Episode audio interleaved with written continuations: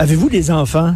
écoutez, il faut tout négocier maintenant avec des enfants. Toute la moindre affaire, il faut que tu négocies. En tout cas, c'est comme ça avec mon fils. Euh, quand il demande, par exemple, je sais pas, vider la vaisselle, il faut lui donner un petit cadeau, il faut, euh, il, est en il faut négocier chaque affaire. Quand c'est le temps de bouffer, dis, c'est ça qu'on mange aujourd'hui? Non, faut négocier. Ça me tente pas de manger ça, je vais manger autre chose. Ça pas de maudit bon sens. Et c'est avec énormément de plaisir que j'ai lu la lettre de Véronique Dalpé qui est une enseignante au préscolaire.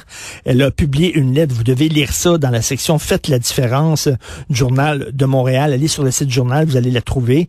Et elle, elle dit qu'il est temps de cesser de négocier sans cesse avec nos enfants. Elle est avec nous. Bonjour, Véronique Dalpé. Bonjour. Oh mon Dieu, ça m'a fait du bien. Je pensais que j'étais le seul parent à avoir un enfant comme ça. Là, je pensais, vous savez que euh, lorsqu'il y a des conflits euh, de travail, on demande tout le temps des modérateurs, des gens qui font la médiation. ce mal, Brian Mulroney fait ça. Des fois, je dis, coudon, je veux-tu aller chercher M. Mulroney pour essayer de négocier avec mon enfant? Ça n'a pas de bon sens. Comment ils sont comme ça? Ben, ben, je suis contente vraiment de vous entendre parce que moi aussi, j'avais comme l'impression d'être seule là-dedans. Puis, c'est pas juste au niveau de mes enfants, mais c'est sûr que moi, je suis enseignante euh, au préscolaire.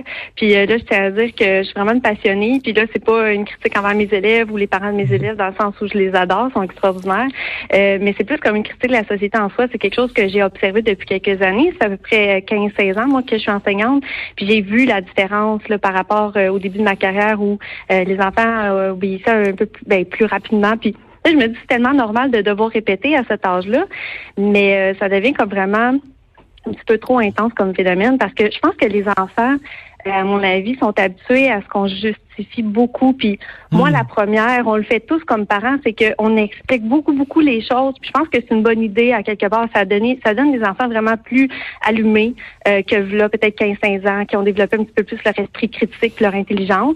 Mais ça a fait aussi un effet pervers du, fait qu'on est tellement en train de tout le temps tout leur expliquer.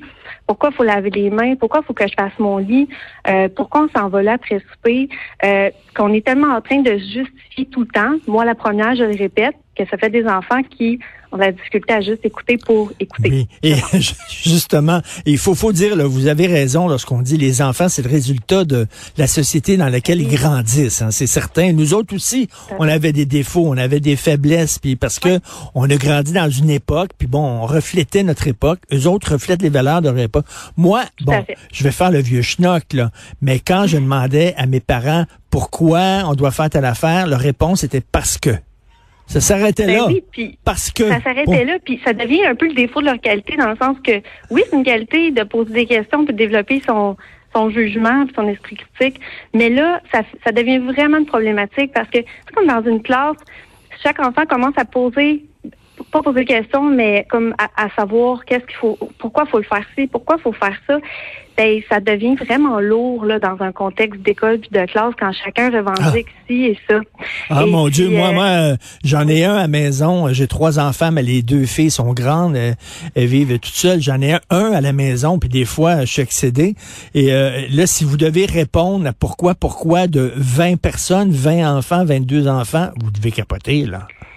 Oui, puis c'est pas. Puis en plus, on rentre là-dedans. Moi, je, suis pas bonne dans le sens où je vais le faire parce que spontanément, comme adulte, on veut tellement répondre à leurs besoins que moi, je le répète, je suis une passionnée, j'aime mes élèves et j'ai le goût de ça. on s'en rend pas compte sur le coup, mais on commence à rentrer là-dedans. Puis là, c'est pas de leur faute aux enfants parce qu'on l'a tellement fait.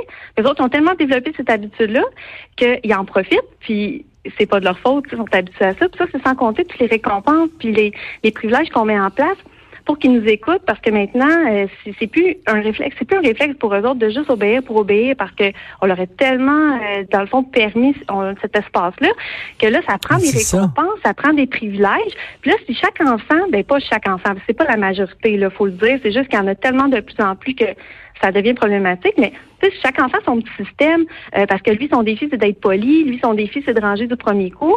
Fait que là, chacun a un, petit système de récompense à travers ça, ça devient comme. Euh, mais, comme vous dites, comme, comme vous dites, Véronique Dalpé avec raison, c'est parce qu'on leur donne cet espace-là. Là ben encore, le vieux schnock va dire ça.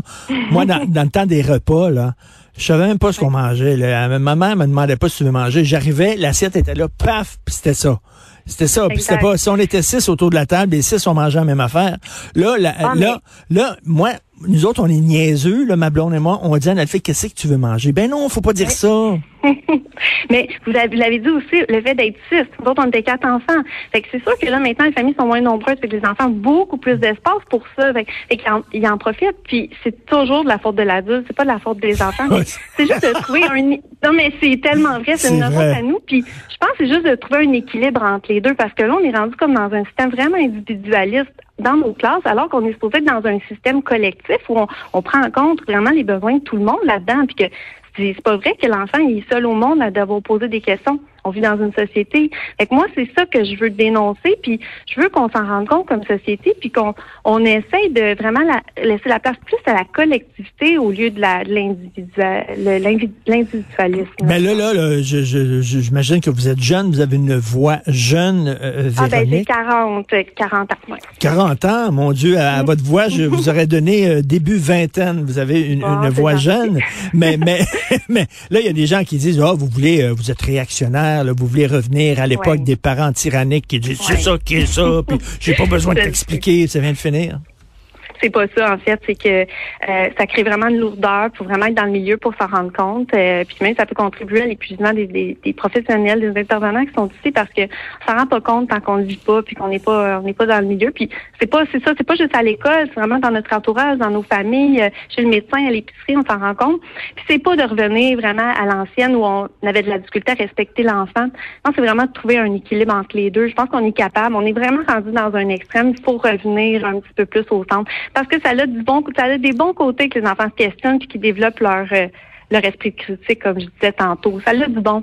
C'est juste que là, il faut ramener en disant, ben, t'es pas tout seul dans la classe. Il y a plein d'autres élèves autour de toi. Puis, il y a des moments pour poser des questions, puis il y a des moments juste pour obéir. Euh, oui, la, la phrase que je dis le plus souvent, que, que ma, ma blonde et moi, on dit le plus souvent à notre fils, c'est, et tu feras un bon avocat. Parce il, est ben, tout le temps en train de. oui, oui. Il est toujours en train de négocier puis de plaider puis, euh, puis de, de, présenter son point de vue. oui, c'est correct comme vous dites, on veut des enfants allumés là, mais il y, y, a un bout, surtout comme prof. Euh, bon, est-ce que vous avez parlé à vos collègues avant d'écrire cette lettre-là? Est-ce qu'il y a des gens qui pensent comme mm. vous dans, dans le métier? Ben, euh, j'en ai pas tant parlé, mais là, avoir les réactions des gens autour de moi, ben, c'est sûr que des gens seront pas d'accord, c'est pas grave, là. Euh, mais je me rends compte que je suis vraiment pas la seule à vivre ça, puis que, tu sais, que je suis pas folle quelque part. C'est un phénomène que j'observe, puis je vois que, ben, ça a quand même du bon sens ce que je dis, puis que, ben, ça existe. C'est vraiment quand on le voit à 17 élèves, 18 élèves, qu'on s'en rend compte que ça, crée vraiment comme une, problématique. Une de mes, un ou deux ou trois. Une de mes explications, c'est qu'il y a beaucoup de couples séparés. Hein, la moitié des couples se séparent. Il y a beaucoup, bon, puis quand t'es, moi je le sais, je, je, suis un père séparé. J'ai eu deux, deux filles avec une, une femme avec qui je ne suis plus. Donc, bon, quand tu vois tes enfants beaucoup moins, là, quand tu les vois, mettons, euh, euh, trois, quatre jours ou deux semaines, mettons, ben, tu, tu, tu, tu veux être gentil avec eux autres, tu veux les écouter, tu veux qu'ils s'expriment, puis tout ça, tu sais, pas la même relation je suis tellement d'accord avec ça. Puis comme parents, on culpabilise tellement si on n'est pas en train de jouer avec eux, si on n'est pas en train de répondre à leurs nombreuses questions, alors que l'enfant, là, il n'a pas besoin de ça. Il a besoin de son monde à lui. Il a besoin d'être à côté puis juste de faire ses petites affaires dans son monde d'enfant. Mais est-ce qu'on mélange beaucoup le, monde de l'enfant avec celui de l'adulte? Puis il faut dire aussi, moi j'ai remarqué que l'enfant n'est plus impressionné par l'adulte. C'est pas une question, on veut pas leur faire peur, là, tu sais, comme à l'ancienne, c'est pas ça que je veux dire, mais c'est comme l'enfant, il, il arrive là, puis il arrive en classe, pas impressionné par l'adulte parce qu'il se sent égal à lui. Oui. à quelque part, il est pas encore égal parce qu'il n'y a pas, euh, il a pas encore toute la maturité que nous on a. On est, on est supposé être leur guide. Euh, pas, on n'est pas supposé être égal à eux pour avoir des discussions d'égal à égal à quelque part. On est là pour les guider c'est ça que aussi que j'ai remarqué avec les années. Ben, on, ne les impressionne plus, vraiment pas. Bon, encore le vieux schnock qui va parler, Véronique, si vous me permettez. Euh, quand j'étais jeune, puis j'étais petit, j'étais enfant, il y avait la table des adultes. Les adultes mangeaient entre eux autres, puis parlaient entre eux autres de sujets d'adultes. Et tu avais la table des enfants qui était à côté, qui était plus basse. Puis là, les enfants, bon, on parlait de notre vécu d'enfant. À cette heure, quand tu invites tes amis à manger chez vous puis qu'ils ont des enfants, les enfants sont assis à table avec les adultes puis ils ont une opinion, t'as boire. Mais là, des fois, là, je me, je me retiens, mais j'ai goût de dire, t'as 8 ans, ce que tu penses, là, je m'en crisse totalement. je le dis pas parce que je suis ben, poli. ça fait longtemps que je dis ça, puis, euh, puis ça paraît mal, ça paraît un peu mal parce que c'est comme si on, c'est comme si on se disait, ben l'enfant, il, euh, il est pas important ou il a pas sa place parmi nous. C'est pas ça. C'est que dans le fond, c'est de le respecter l'enfant quand on dit que son monde à lui, parce que c'est important qu'il ait son monde à ben lui, puis de faire le mélange de des enfants avec les adultes. Je suis pas trop pour ça non plus. Je pense que chacun aura sa place. Oui, il faut l'écouter, mais pas à outrance, puis euh, pas à l'extrême qu'on est en, comme on est en train de faire. Oh mon Dieu, que ça fait du bien de vous parler. non, vraiment là, c'est c'est. Puis des fois là, mettons, euh, mon fils il sac là, des fois là, mettons, il va dire, oh, Chris, que ça. Puis je dis, voyons donc, on parle pas comme ça, mais dis tu sac bien toi? Oui, c'est parce que moi, regarde, je suis ton, je ton père, je suis un adulte. Moi, j'ai le droit. Commence pas à, à, me faire la leçon à moi. T'es un enfant, je te fais la leçon.